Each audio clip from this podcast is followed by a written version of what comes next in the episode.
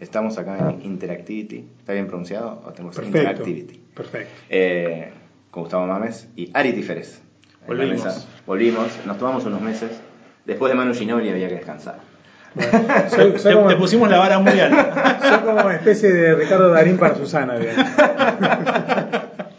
Eh, y bueno, y recién hablábamos fuera del aire de, de que Gustavo está hace mucho tiempo. Sí. Pero sos joven, o sea, empezaste Gracias. muy. Gra- Gracias por lo de joven. No, pero empezaste muy, chico, supongo. Eh, sí, bueno, justo mañana cumplo, el pasado mañana cumplo, cumplo años, este, 45.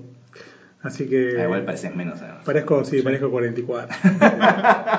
este, y sí, empecé a laburar en digital hace, siempre digo en las reuniones con, con los clientes, soy como una, de- del prehistórico de digital. No, siglo pasado de verdad. Este, empezamos a trabajar en el año 95.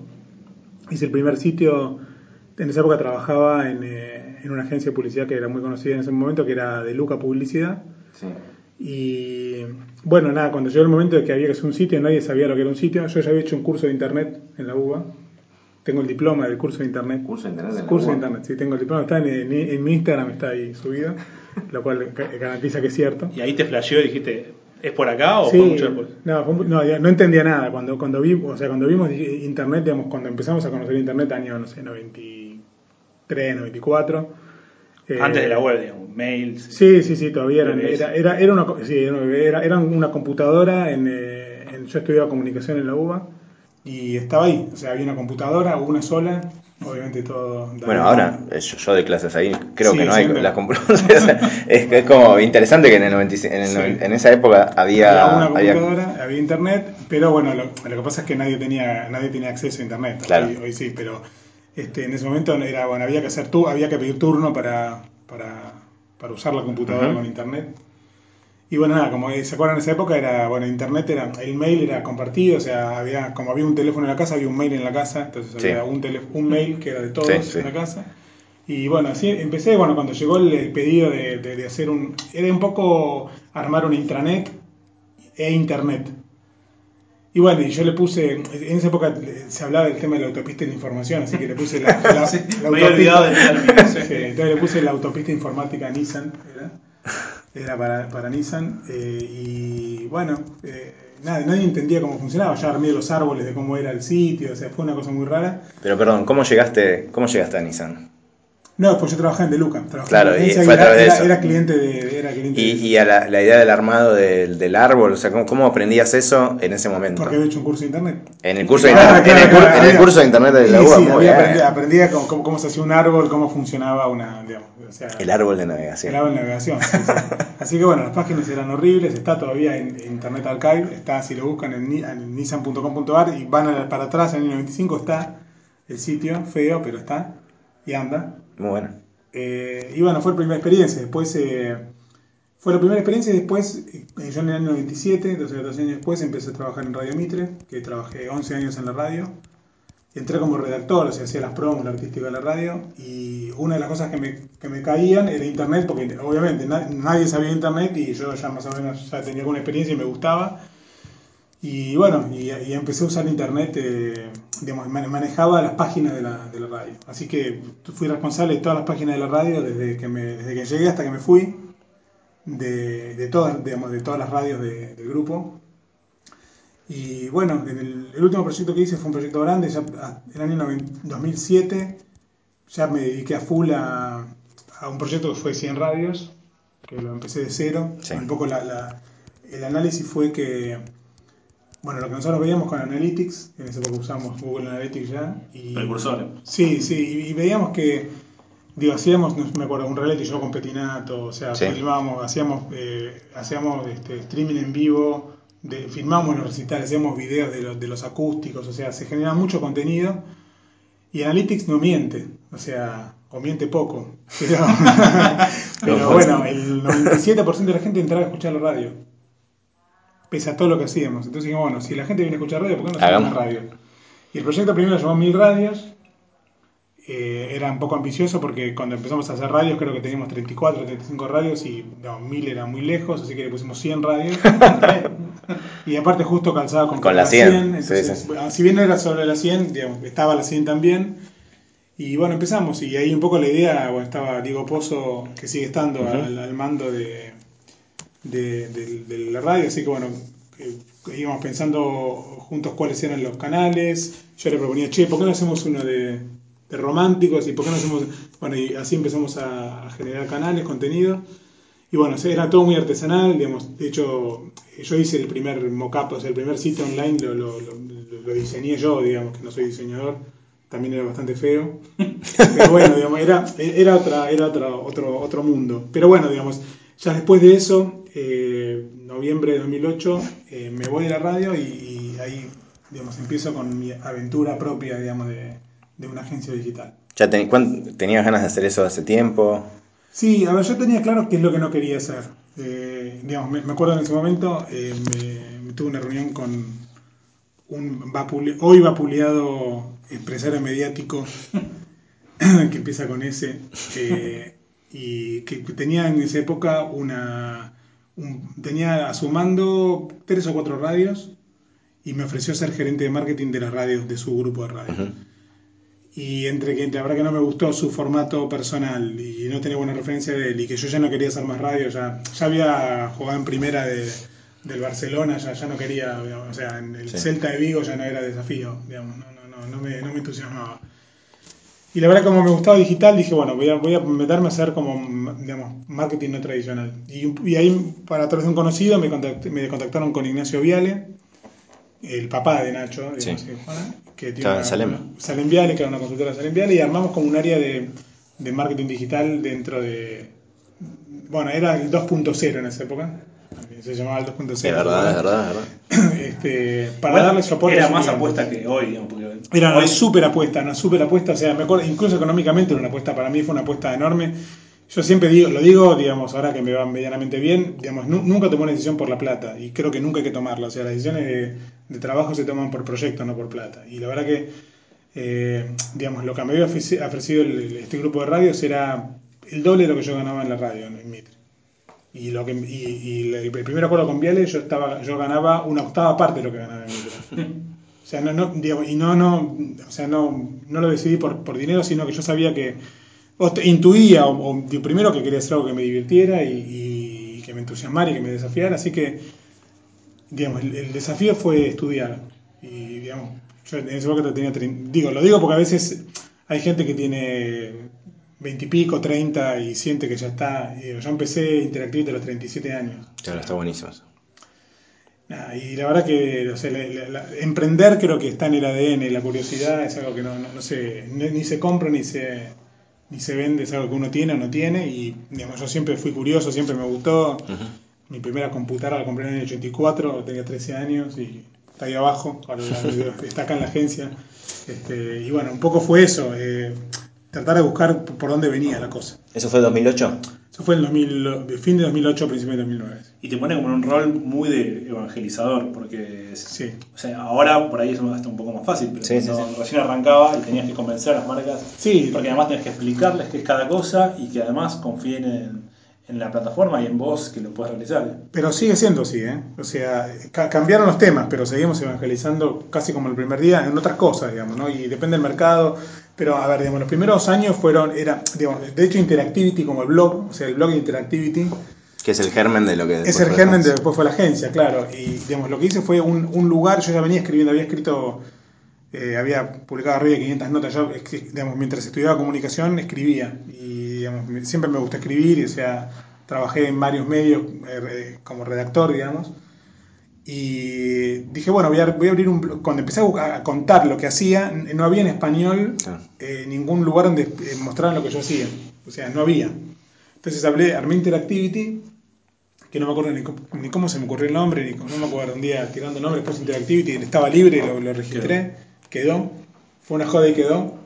este, y, y empecé a escribir sobre, sobre marketing no tradicional, no solo digital, o sea, hacía también, escribía cosas sobre marketing, sobre intervenciones urbanas, sobre otras, otras cosas, digamos, otra manera de, de, de enfocar el marketing. Yo, yo hice, había hecho un MBA, hice un MBA en marketing y, y un poco, digamos, venía de, de- de esa escuela, o sea, venía, venía viendo las cosas tradicionales que se hacían en el marketing. Y un poco me aburría. La verdad es que, sentía que, había otras cosas, yo veía que había una oportunidad en, otros, otros, modos de, de, de al marketing. Y bueno, al principio sí, era explicar lo que era Facebook, o sea, el principio fue, fue duro porque nadie, o sea, había pocas agencias, eh, había pocos que trabajaban, las marcas no, no entendían.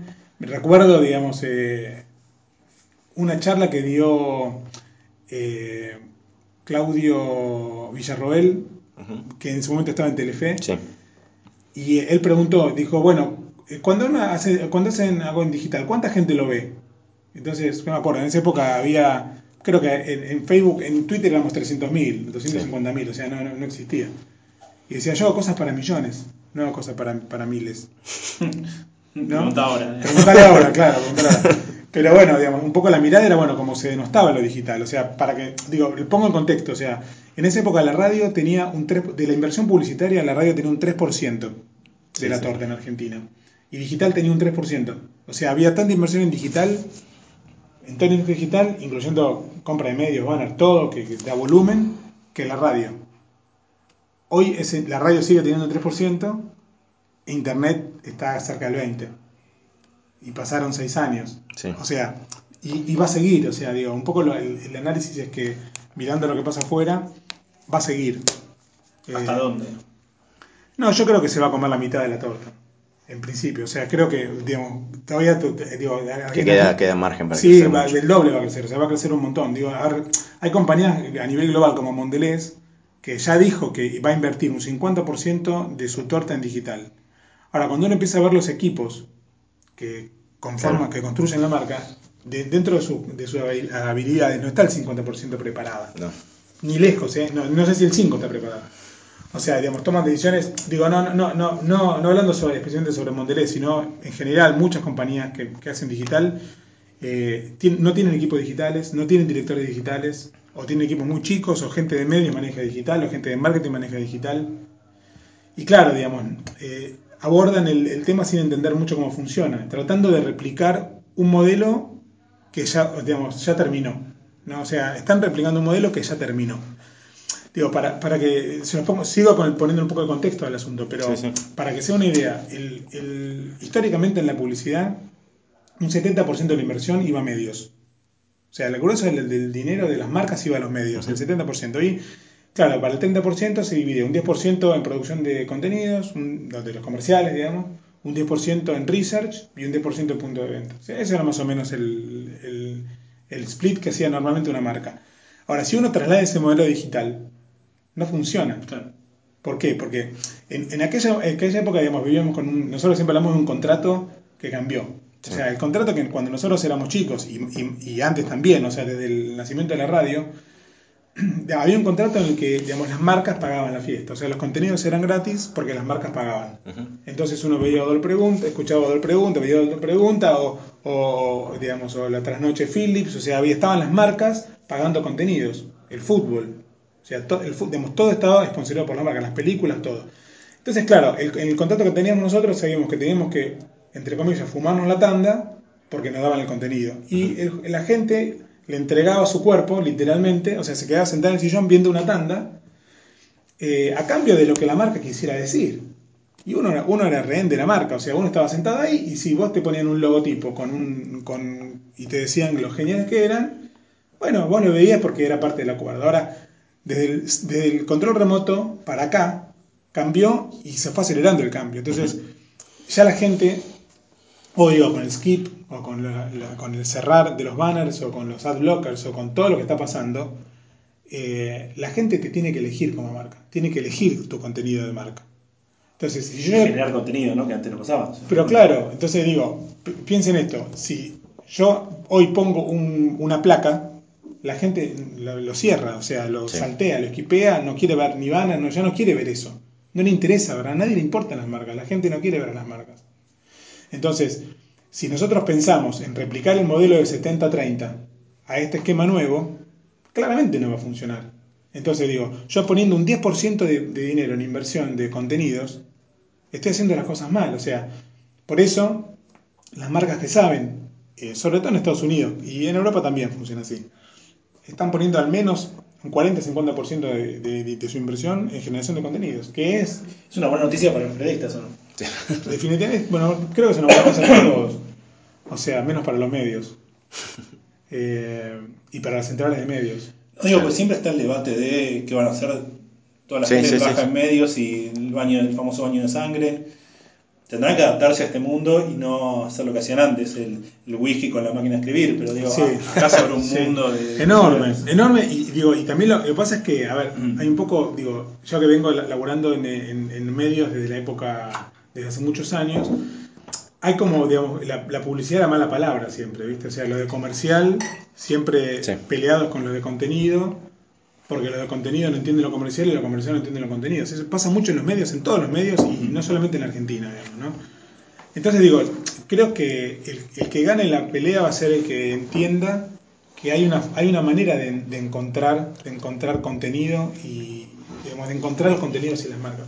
A ver, porque en realidad es lo que le pasa a la gente, o sea, sea- digamos, seamos realistas, o sea, hay dentro del mundo de la, de, la, de la comunicación o de las marcas, siempre, digamos, para la marca lo más importante, lo más importante es la marca, o sea, ellos viven, las marcas viven en un mundo donde creen que para la gente es importante que cambiaron el packaging o que lanzaron un nuevo sí, sabor sí. durazno. O sea, a la gente no le importa eso, la gente está viviendo su vida. Y del otro lado está la gente.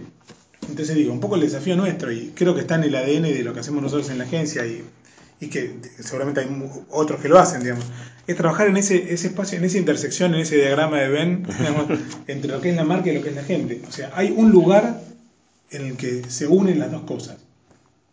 Bueno, ahí es donde tenemos que hacerlo y eso se hace con creatividad. O sea, no hay otra manera de interesar a la gente con contenido de la marca que no sea relevante para la gente. Entonces, en la medida en que los peri- el periodismo, digamos, y los medios entiendan, Generador de contenido, para no, para no salte, para que no nos salte una no, no hay periodismo.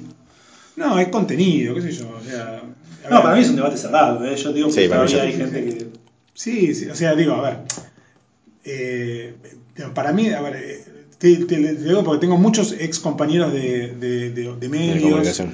y de comunicación que, que, digamos, que intentan insert, digo, dicen, bueno, voy a abrir un sitio, voy a abrir un blog, voy a abrir un... Bueno, y, y entonces digo, bueno, ¿y cómo lo vas a monetizar? O sea, ¿cómo, cómo, es, cómo es un negocio? Porque vos puedes hacerle, ponerle, ponerle hombro uno, dos, tres, cinco meses, un año. Y después, ¿cómo vivís de eso? Entonces, en la medida, digo, hay que entender que a ver, entre comillas es un mal necesario la publicidad. Vos necesitas la publicidad, o sea, Sí. si no, no es viable. Salvo que tengas un Estado detrás, y vimos lo que pasó cuando un Estado No bancó los medios. Cuando Sí, desaparece sí. el Estado, desaparece el medio. O sea, digamos, hay que encontrar un, mo- un modo, digamos, sustentable de... de- Pero fue, fue siempre así, esto lo pone de manifiesto. digamos. Sí. O sea, los diarios nunca nacieron por amor al servicio público. Sí, lo que pasa es que, bueno, a ver, lo que pasa es que eh, en un contexto donde los medios eran tenían el poder de llevarse el 70% de la torta, era una cosa. Ahora es otra. Y, perdón, te, te llevo un poco para de vuelta para atrás, pero porque tiene que ver con esto. El, ¿Qué era lo que más te costaba en el 2008 convencer de, no sé, pongan 10 pesos en, en digital Sí. versus lo que venían poniendo que era 1? Y lo, lo que el de volumen. De volumen. Eh, claro, lo que pasaba es que. Y sigue pasando ahora también, ¿eh? Con otras, con otras, digo, En otra escala. Snapchat, digo, no, pero, porque se, re- se Sí, reinventa, sí, o sea, eh, vos le preguntas a una marca, bueno, quiero hacer cosas con Snapchat, pero ¿cuánta gente lo va a ver? ¿Mil personas? ¿Diez mil personas? Ah, yo hago consumo masivo, yo no puedo llegar a mil, diez mil, cien mil. Yo tengo, dame millones, dame, dame, dame seis ceros. Porque, y, y está bien, o sea, desde ese lugar está bien. Por eso digo, Snapchat hoy es una, plataforma de experimentación. No es una, no es una plataforma de monetización, ni es una plataforma donde uno vaya a llegar. eh, a- digo, no, no le pidamos a Snapchat que sea Facebook. O Perfecto. sea, s- digo, si uno quiere volumen, hagamos Facebook. y pero ¿cómo convences a la marca de que está bueno que igual esté en Snapchat para experimentar? Porque, le- porque lo que le cuento es que cuando empezamos a hacer esto, Facebook era Snapchat. Sí, sí, sí. Entonces, Que, o sea, hay, que hay un valor en, en- en pegar Claro, primero. Claro, digo, En digo, entender que la hay un valor de conectar, porque acá lo que se trata es de conectar con la gente. O sea, estamos hablando de, de, de- de esa intersección. Y en esa intersección está la gente en Snapchat. Sí, sí. Entonces digo, depende del target, o sea, obviamente hay, hay, hay, hay productos y hay target que lo, que lo necesitan más, digo, no sé, ahora empezamos a trabajar con Playmobil.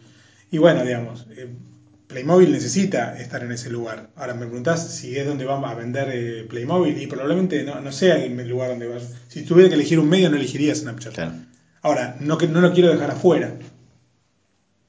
Sí, hoy pasa todo por Facebook, digamos, casi. Sí, bueno, digamos, yo digo siempre a los clientes, o sea, Facebook hoy es Telefe, digamos, o sea, ya no es un medio social, es un medio. Sí, y gigante. Y gigante, o sea, tiene una penetración gigante en todo el mundo, digamos, o sea, y, digamos, si uno quiere hacer algo en digital, difícil dejar afuera Facebook.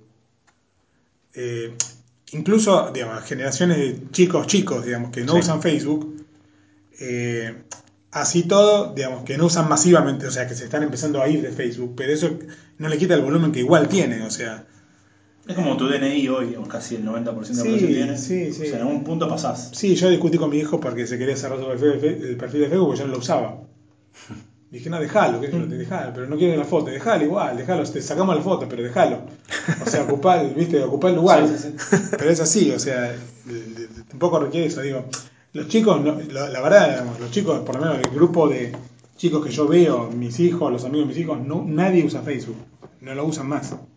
Y se informan, Es increíble. porque yo también de, de hablar con chicos y te dicen, y por ahí alguna noticia me cae por, por Facebook. No, ni lo abren, O sea, no, ni lo abren. ¿Y qué están usando? Snapchat, y WhatsApp. Claramente, ¿eh? pero clara, y e Instagram, ¿no? Instagram también. ¿Y Snapchat lo ves para más chicos o para.? Porque No, en teoría es para más adolescentes. Desde más chico, no, ahora un chico de 12 o 13 años usa Snapchat todo el tiempo. Y es otra generación, ya no es millennial. Y lo usan como mensajero más. Sí, lo usan para todo, o sea, como mensajero y, y nada, suben selfies, o sea, lo usan más parecido a, a- a como la- los millennials usan Instagram. O sea, suben, y, digamos, hacen, juegan, digamos, es una especie de juego. Este, y, y, digamos, y lo que tiene, que creo que es el medio más, el Snapchat es el medio claramente más lúdico de todos, digamos, donde más puedes jugar, te da mucha herramienta para jugar. Eh, pero digo, es, es impresionante ver cómo, digo, cuando nosotros empezamos, eh, MySpace, que, o sea, todo el mundo estaba en MySpace y no podías no estar en MySpace y hoy no sé ni, o sea, o ¿no? Eh, o sea, son, yo trato de, contar estos ejemplos porque uno, eh, digamos, nosotros, nosotros nunca, por ejemplo, fuimos una agencia especializada en medios sociales, o sea, nosotros vemos los medios sociales como parte de algo más grande, digital, digamos, o sea, ni siquiera digital. Eh, a ver, digamos, la gente es gente, digamos, no hay gente digital y analógica, la gente es gente. Eh, eh, Digo, estas cosas que hicimos los publicitarios de dividir a la gente en ATL, BTL, o sea, de- como de categorizar a la gente cuando la gente no está categorizada, la gente es gente. Entonces vos fíjate que una marca trabaja con cuatro o cinco agencias distintas para hablar, el- para hablar del mismo tipo. Y a veces con estrategias distintas entre medio y medio. Entonces en digital le habla de una manera, en la tele le habla de otra, como si el tipo fuera distinto, es el mismo. Entonces, bueno, eso es un poco raro. Yo creo que un poco la, la, la, tendencia es que eh, para mí vuelve a unirse, o sea, va- van a volver las agencias que hagan todo. Hoy está como muy segmentado porque me parece que ninguno entiende mucho lo otro. Entonces, hay como un doble fenómeno, digamos, porque por un lado, también lo digo esto muchas veces, perdona que me escuchó más de una vez, pero lo digo, lo repito esto porque me parece que es así, que es que eh, la- el digital se parece cada vez más a, a otras disciplinas como la arquitectura, como la medicina, como la ingeniería, donde hay mucha especialización. Eh, o sea, vos pregunté, pedir a un ingeniero aeronáutico que te haga un puente. O sea, se cae al primer camión que pasa, digamos, no sabe hacerlo. En digital, pedirle a alguien que haga performance que te haga social media. No lo sabe hacer. No, no tiene por qué saber hacerlo. Digo, yo cuánto que cuando nosotros empezamos con Interactivity, claro, el modelo era un modelo ninja, o sea, hacía todo. Yo hacía, hacía todo lo que se podía hacer, lo hacía. Como se podía, digamos, o sea, hacía performance, hacía medios, se pautaba, Sí. eh, que hacía los contenidos, iba a cobrar, o sea, hacía, tiraba el centro y cabeceaba, hacía todo porque era solo, era yo, yo, digamos, no había más. Eh, Y no te quedaba otra, porque además y tenías que no ese quedaba otra. Y, y cuando, cuando contraté a mi primer empleado, tuvo el mismo formato que era igual que yo. O sea, era otro, era un cloncito, digamos, ¿no? Que hacía lo que hacía yo, digamos. Y empecé a, cuando empecé a crecer la agencia, el modelo, yo buscaba ninjas. O sea, un tipo que pudiera tocar Sí. código y escribir. Y después cuando fue pasando el tiempo, digamos, me senté un poco a pensar cómo estaba evolucionando y lo que hice fue cambiar la estrategia de la agencia. O sea, empecé a armar área de especialización. Entonces digo, porque eh, si uno quiere estar al día en lo que está pasando en performance, tiene que estar todo el tiempo leyendo. Tiene que estar mirando todo el tiempo. Y no, tenés, no te da, no, la verdad, no te da el tiempo. O sea, eh, favoritear un, un save for later es, es- es- cae en la nada. O sea, no- uno nunca lee lo que favoritea. ¿Viste? No, no, no tenés tiempo Salvo para que leerlo. si te gusta mucho, lees en el momento. Lo- si, si no lo leíste en el momento, no, no lo leíste. O sea, es, es muy difícil, ¿viste? Guardar y leer. Los aviones sin wifi nos están salvando un poquito de Sí. poder leer cada tanto. alguna Sí, pero es así. o sea, entonces, bueno, digo, lo que te pasa es que tiene un vértigo tan intenso esta, que vos tenés que aprender. Pero por otro lado, está esta cosa de entender a la persona, de entender al consumidor, entender qué le está pasando al tipo en la cabeza, entender cómo abordarlo. Entonces, digo, lo que pasa también es que creo que es más fácil que las agencias digitales hagan televisión, un comercial de tele, que el que hace comercial de tele que haga digital. cosa. Ujú. Porque por lo general lo hace mal. Las grandes agencias históricas, eh, cuando van a digital, no lo suelen hacer bien. Porque, ¿qué pasa? Están, digamos, tien- tienen como esta especie de, creen que hay como un embudo donde uno tira un comercial de tele y sale un viral. O uno tira una gráfica y sale un banner. Y la lógica es completamente distinta. O sea, para nosotros que ya hicimos hace 20 años eh, digo, comerciales de radio y de tele y vía pública, es fácil hacer eso. Ahora, para los otros no es fácil hacer esto. Entonces, bueno, yo creo que las agencias digitales, digo, a nosotros nos pasa con algunos clientes que les hacemos todo. Packaging. O sea, hacemos todo. O sea, no contamos que lo hacemos, porque no es nuestro foco, pero Claro. si hay que hacerlo, lo hacemos y creo que lo hacemos bien. Porque, no sé, eventos, yo hice eventos, no sé, de- de- multitudinario, con recitales, con 20.000, 30.000 personas, ya, ya lo hicimos eso, entonces no tiene mucha complejidad. Para, para- creo que para el que hace, para el que viene haciendo BTL, hacer digital bien es difícil. Hay casos, muy pocos, pero generalmente no le sale bien, por suerte. un aviso. Esto dejó de, funcionar porque Spreaker tiene sus bugs, pero yo estoy grabando, así que sigamos Dale. 15, 15, 20 minutos más, que eran Dale. 45 minutos. Dale. Una pregunta eh, que me, me parece puede estar buena la respuesta es, ¿qué, ¿qué cosas tuviste que dejar de explicar ahora, 8 años después? Es decir, ¿qué ya es, eh, forma parte como del imaginario de en digital esto funciona? no? No, bueno, primero que digital es importante. Antes tenías que Antes convencer... entendía que era importante, o sea, no, no entendían que digital era importante. Ahora, es, Lo ahora, saben y bien. ahora lo saben y sí, digital es importante. Está, está grabando, Está grabando acá. con eso. Digital es importante. Eh, y segundo, bueno, hay cosas que ya no tengo que explicar. O sea, Facebook no lo tengo que explicar más. No me pasa lo mismo con Twitter. Sí, igual Twitter es como que está perdiendo un poco de relevancia en el. Para mí ya la perdió. De- de- comercialmente, o sea, les desafío a que busquen, comer- digamos, discuto con la gente de Twitter por esto. Yo, que es un medio que me encanta, que, digamos, me- me- que siempre me divirtió, que lo uso a, a- diario, que me, me encanta, pero no- es difícil que sea para... O sea, las marcas no, no funcionan bien para las marcas. No, no, no encuentro marcas que lo hagan bien. Ni ¿Por la escala o por la jerga? Por el tono, lógica, porque me parece que digamos, es, es un igual para mí para la noticia, para el real time, o sea, para lo que está pasando ahora, para... y, a ver, digamos, yo siempre que digo, paso el chivo, yo el año pasado escribí un libro sobre, sobre marketing en tiempo real, que el señor acá, Tiferes, estuvo invitado a colaborar, este, que lo pueden descargar gratis en marketingentiemporeal.com, ya que estamos, Sí, si veo, es gratis igual, es gratis, no, gano dinero. gratis. Este, y, y un poco lo que, lo- como el caso emblemático del real time para las marcas es el caso de Oreo, Sí, ¿no? sí. Emblemático caso. Que cuando uno empieza a ver las analíticas, las métricas de eso, tuvo 13.000 retweets. 13.000 retweets para un Super Bowl es, es, un, es un agua en el, es, un- es una gota Una en el océano, o sea, no es nada. No, no- o sea, no es relevante para una marca de consumo masivo. ¿No? Sí, quizá para, un, para una Sí, pyme. quizás, pero- quizás no el tweet, pero sí lo que genera en que todos los medios hablen del tweet que hizo Oreo en el Super Bowl. Sí. Sí. Es relevante en todos los medios, digamos. Sí, bueno, eh, para, pero para mí es algo más de, de, digamos, de, de consumo interno. Sí, eh, el periodista lo hace porque el periodista le gusta Twitter, pero a la gente ni se enteró de eso. Aparte, qué sé yo, digo, yo tengo que poner el foco, no- si yo tengo que poner el foco, digo, ninguna, mar- ninguna marca con la que trabajo tiene foco en Twitter, ninguna. Y, si, y cuando tengo que armar estrategias de, de mar- para marcas, nunca lo pongo. O sea, lo que funciona bien en Twitter son los personajes. O sea, son, digo, las marcas que lograron, digo, las marcas que, que lograron transformarse en personajes. O sea, o que encontraron una personalidad, no sé, ves Crónica y tiene una, o sea, tiene una personalidad. O sea, seguís Andino y tiene una personalidad. Como un branding de marca en Sí, son, real, sí, es como o sea, y, el tono es humor, o sea, el tono es, es, digamos, es ese tono sarcástico, este, absurdo, tiene esa cosa que no es, no es para, digamos, a las marcas no- generalmente no se paran en ese lugar. Entonces es difícil para una marca lograrlo porque tenés que jugar un código. A ver, nos pasa con alguna- algunas marcas que digamos, que, que quieren entrar en el mundo de los medios sociales, pero, no, pero con la lógica de los medios tradicionales, y no funciona. Por ejemplo, eh, pedirle a un youtuber que no putee. Y bueno, qué sé yo, el youtuber putea, o sea, no, no, no podés no pedirlo, no, va a funcionar igual.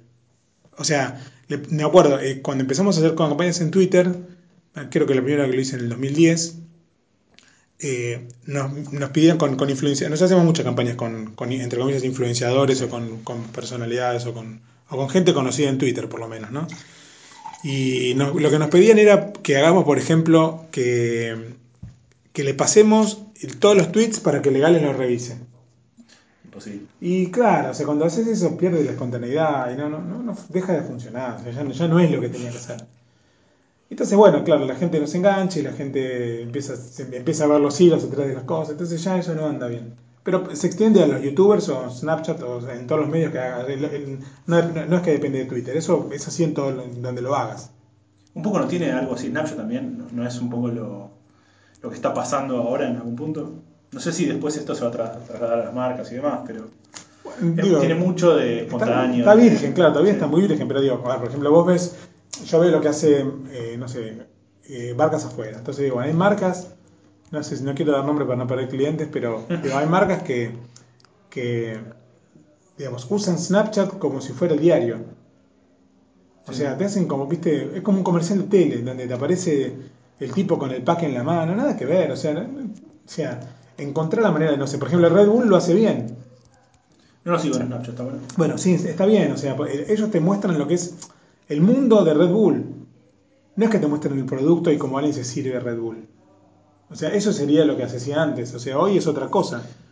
Está bien Red Bull, eh, está para seguir. Sí, se posicionaron casi como la marca que siguen Sí, todos. sí, sí. Todos hacen un Red Bull, más o menos debe ser. Claro, bu- bueno, pero ellos lo que pasa es que son muy consistentes. O sea, ellos lograron, digo, lo que creo que lo que uno, uno piensa una estrategia para, un, para una marca es tratar de construir la personalidad de esa marca en digital. Que a veces es distinta de lo que es la marca en, en otros medios, en otros espacios. O sea, tiene que, tiene que tener como una coherencia, lógicamente, pero tiene que tener su personalidad. Y es difícil encontrar la personalidad. Entonces creo que Red Bull encontró, digamos, de, de, de Baumgarten para acá, digamos, o sea, o para atrás todavía, porque hace mucho que lo Sí, venía haciendo. eh, ellos, digamos, sustentan la promesa de te alas para volar y, digamos, lo, lo sustentan en cada cosa que hace, está mirando eso. Entonces, cuando vos ves el contenido, siempre ves eso. Las marcas deberían hacer lo que hace Red Bull todas, porque todas quieren hacer contenido bueno, quieren hacer contenido como Red Bull No. y que se viralice, digamos. Mira, lo que tienen que lograr para mí todas las marcas es que con cada contenido construyan algo.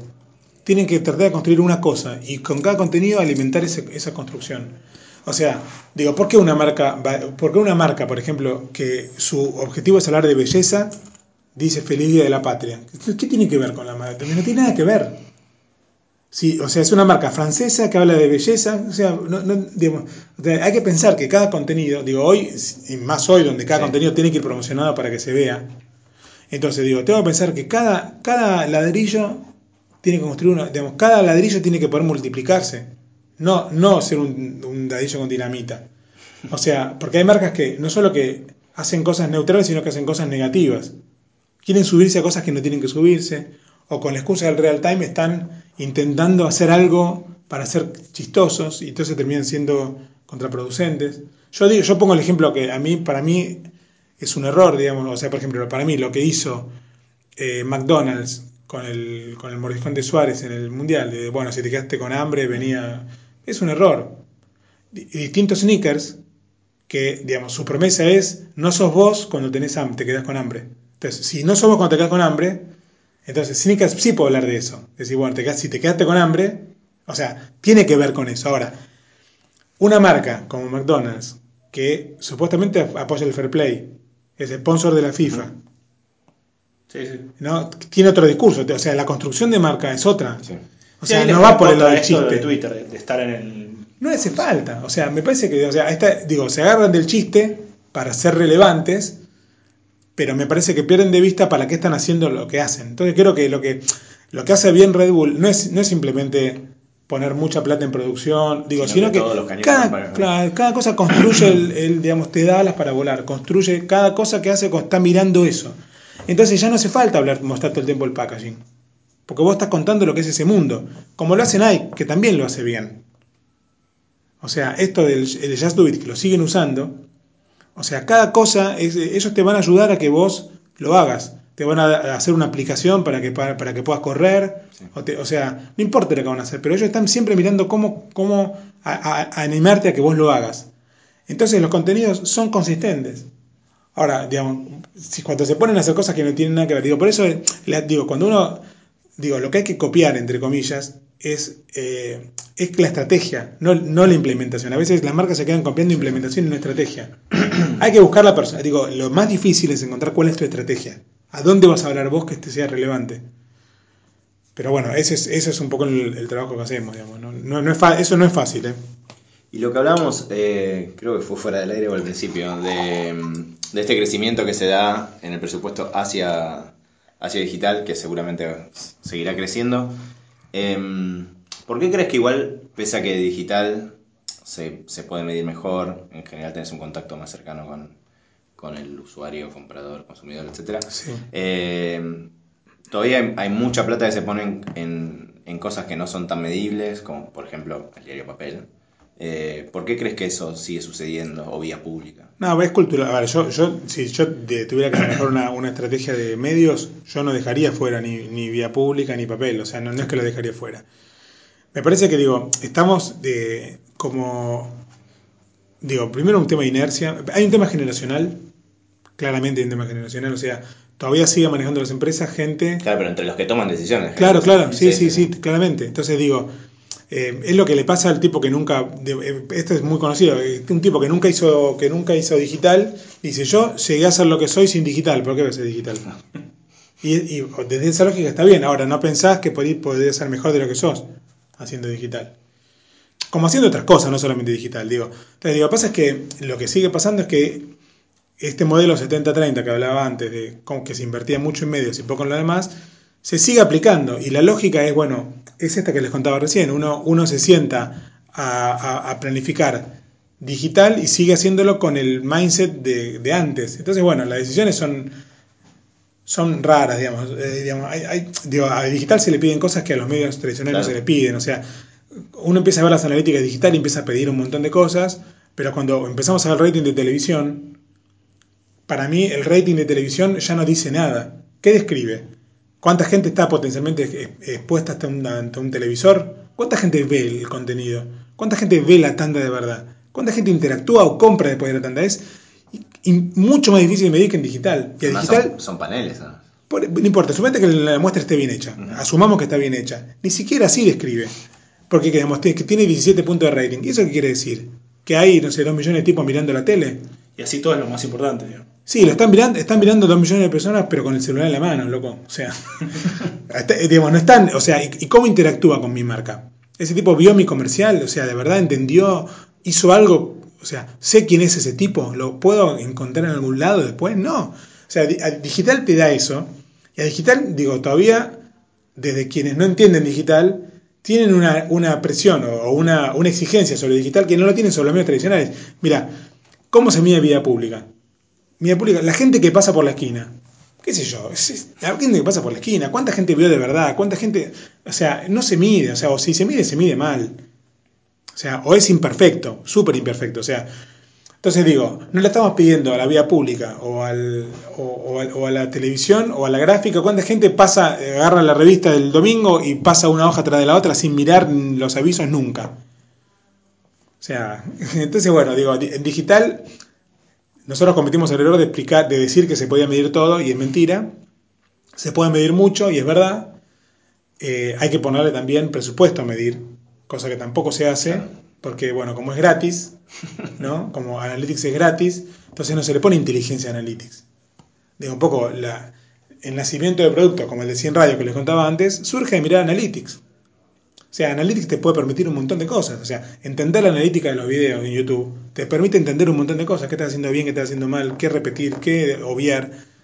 Cosas que en los medios tradicionales no, digamos, es imposible. El otro día hablaba con una persona que, hace, que se dedica a la innovación e investigación de mercado y me decía, todas las herramientas que tiene digital hoy, investigación de, investigación de mercado tradicional no las está usando. O sea, nosotros hemos hecho para, para marcas, por ejemplo, paneles de, digamos, de, eh, de opinión sobre un comercial de tele. Hicimos como un focus sobre seguidores de una marca para saber si airear o no un comercial. Y de un día para otro tuvimos la respuesta. ¿Qué sé yo? O sea, no se está usando eso del todo bien. O sea, por lo menos no se está usando mucho. Por ahí, pero no se usa mucho. Está bueno, digo. Claro. Digital es mucho más que Facebook. Digamos. Digital es un montón de cosas. Entender que, que se puede mejorar un montón. Yo ahora hace dos semanas estuve en México, que nosotros tenemos oficina Interactivity en México. Y la verdad es que es un mercado que lo vi muy maduro, mucho más maduro que lo que lo vi hace tres años y pico cuando abrimos la oficina. Que es que cuando nosotros fuimos hace tres años y pico teníamos que explicar que era Facebook, hoy ya hicieron y se equivocaron. Entonces, eh, digamos, ya eh, le diría, justo me preguntaron otro día, ¿qué es lo que más, eh, cuál es el pedido más recurrente de los clientes?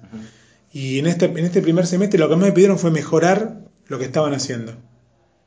Mejor, mejorar lo que estaban haciendo. Ya no hacer, sino mejorar, ya están haciendo.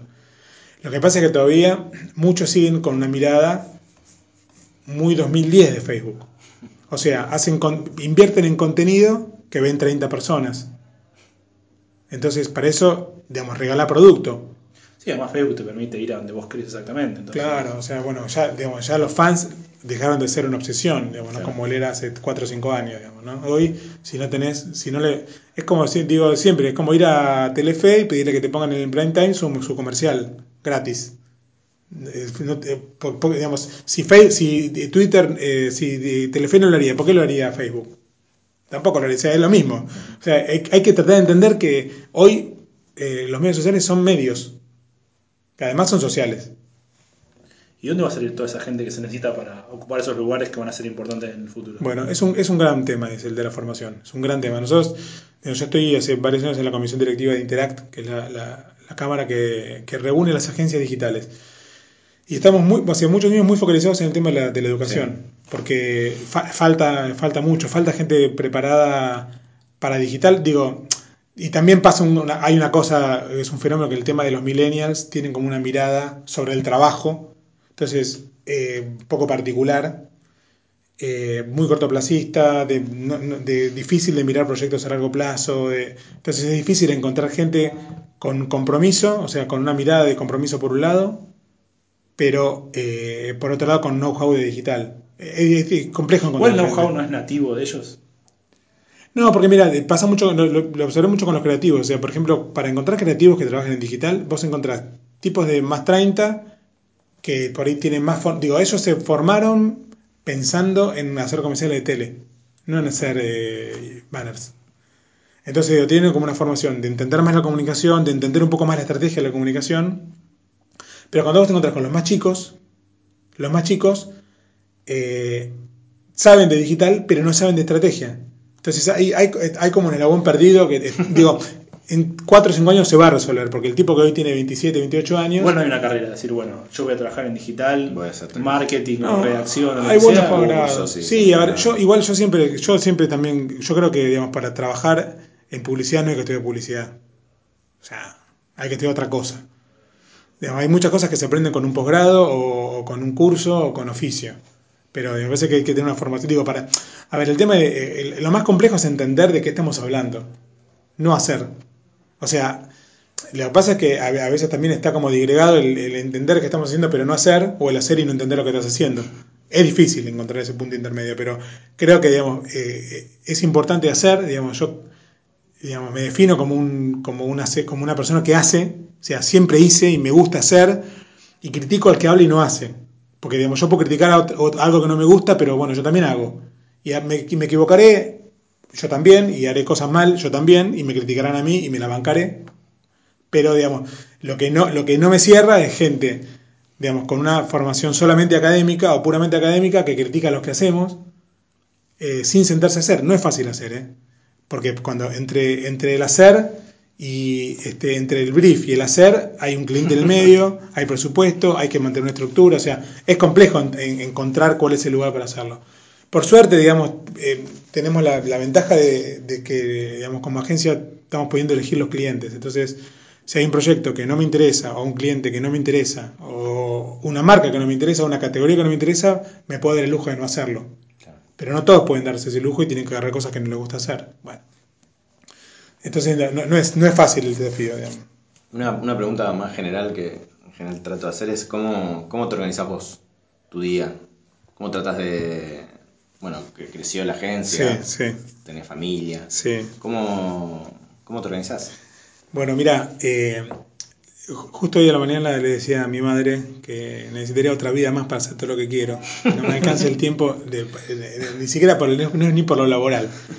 Eh, a ver, digamos, nosotros eh, en la agencia tenemos un, un sistema, a ver, de, digamos, trabajamos con una herramienta de productividad, digamos, que, que trabajamos con Podio, Sí. está bueno, y digamos, trabajamos con Basecamp, o sea, usamos distintos, y, o- y otros con, con, con Kanban Flow, o sea, usamos tres sistemas distintos, depende del proyecto, para ordenar los procesos. Eh, yo en lo personal, digamos, la verdad que el último año se, se me complicó un poco porque el crecimiento de la agencia me lo, me lo impidió, pero te diría que del 2000, desde, desde que me fui de la radio hasta el año pasado, le dedicaba una hora por día a leer. El último, el último año me cost- y tuiteaba casi todo lo que me gustaba. Y ahora, por ejemplo, me está costando tuitear, no, tengo, no, me, no me hago el tiempo, me está costando un poco el tiempo.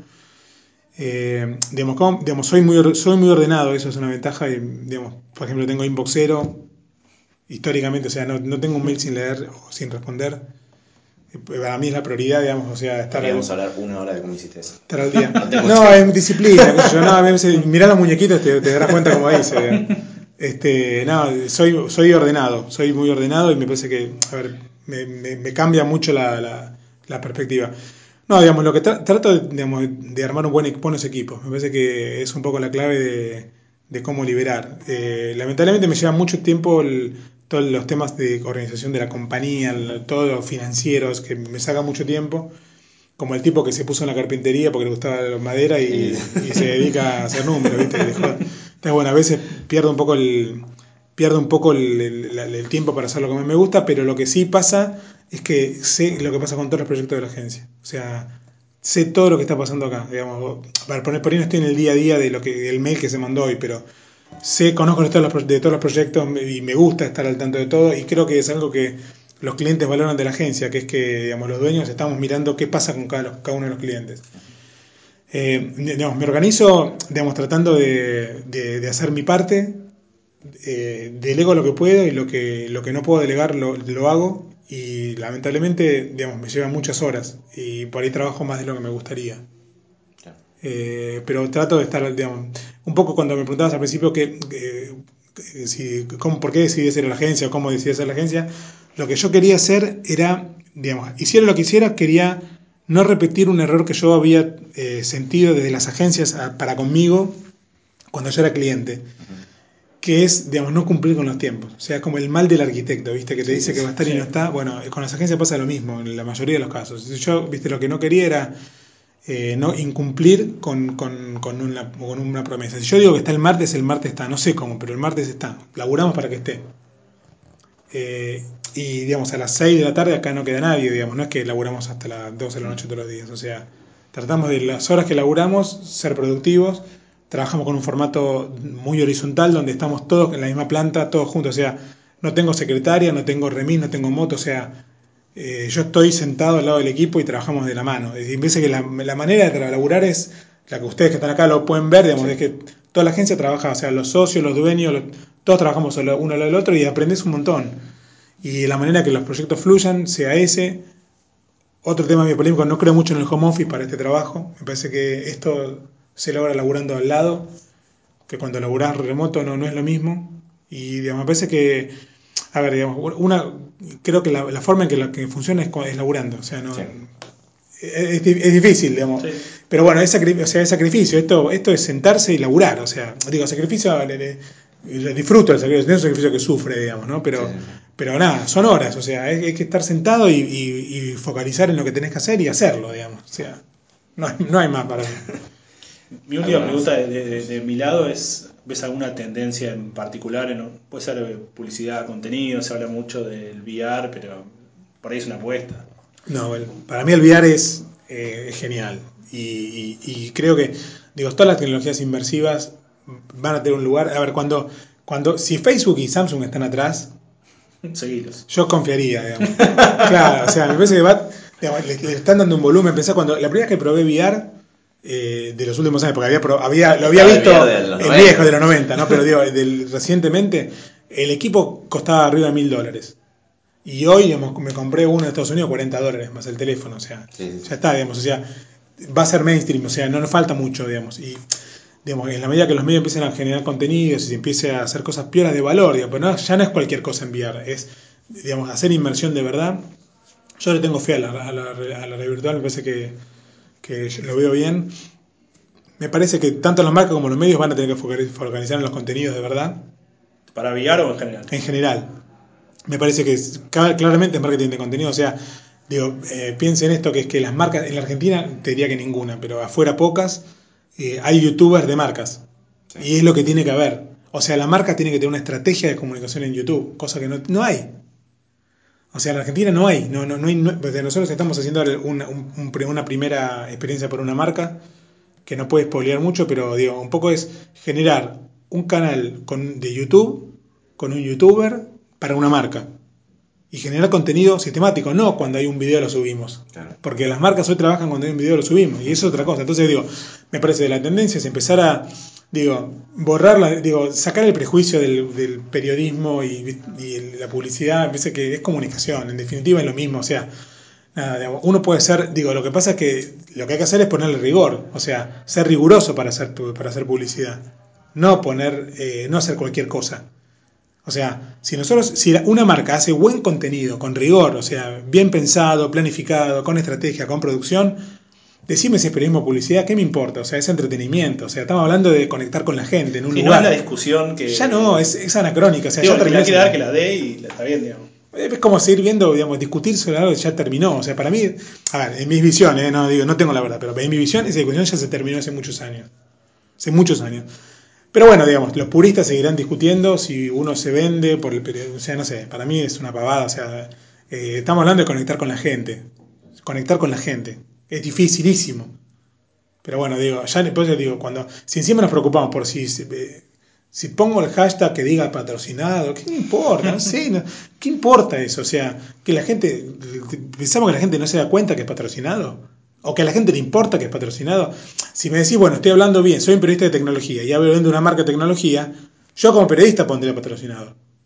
Ahora, que la marca pida que sea patrocinado, no. No, me parece que es más piantavotos, o sea, es como explicar un chiste, ya no, hace falta. No, yo creo que va, por eso, en síntesis creo que va para ese lado. Yo creo que, digo, digo, hace años que decimos el contenido es todo y no hacemos todo para que sea verdad. O sea, si el contenido es todo, bueno, dale. O sea, me junto con marca misión el contenido es importantísimo. ¿Cómo tenés? No sé, 10 lucas. Bueno, flaco, con 10 lucas no puedo hacer nada. ¿Qué me estás pidiendo? Claro, ¿qué querés que haga? O sea, no, no, no, no puedo, o sea, si el contenido es todo, bueno, dale, o sea, ahora mostrame que es verdad que es todo. Que es todo para el presupuestariamente también tiene que ser todo. Sí, Entonces, sí, no, que esa apuesta hay que hacerla, las marcas la tienen y la están haciendo. O sea, nosotros estamos trabajando con una marca que nos invirtió, el 100% de su inversión es digital. No, no invierte, no está invirtiendo en la tele, y está bien. O sea, yo creo siempre que, que hay que hacer, dar pequeños pasos. O sea, una marca que nunca hizo nada, difícil que ponga el 100% en digital. Bueno, pero pon un 10%. Después vas a poner un 20, un 30, un 40. va- así va a crecer, así está creciendo, digamos, ¿no? Hay que, hay que, digo, hay que animarse, digo, y también hay que saber rodearse, digo, porque es como el tipo que no cree en la psicología porque tuvo un mal terapeuta, qué sé yo. O sea, está bien, o sea, te, te pudiste topar con una agencia que laburó mal o con un, digo, o, o cometer el error de poner toda la estrategia de tu marca a un community manager. Un community manager no, no, no, no, no es quien puede manejar una estrategia de marca en digital. Es una parte importante, claro, pero bueno, no es todo. Entonces, bueno, digo, entender que si vamos a apostarle, apostémosle de verdad con la plata también, digamos. Un punto. Creo que estamos porque si no nos pasamos. Bueno, Así que gracias. Muchas gracias. al contrario, a ustedes, Bueno. amigos. Saludos y Nos vemos la próxima, Sube el año pronto. que viene.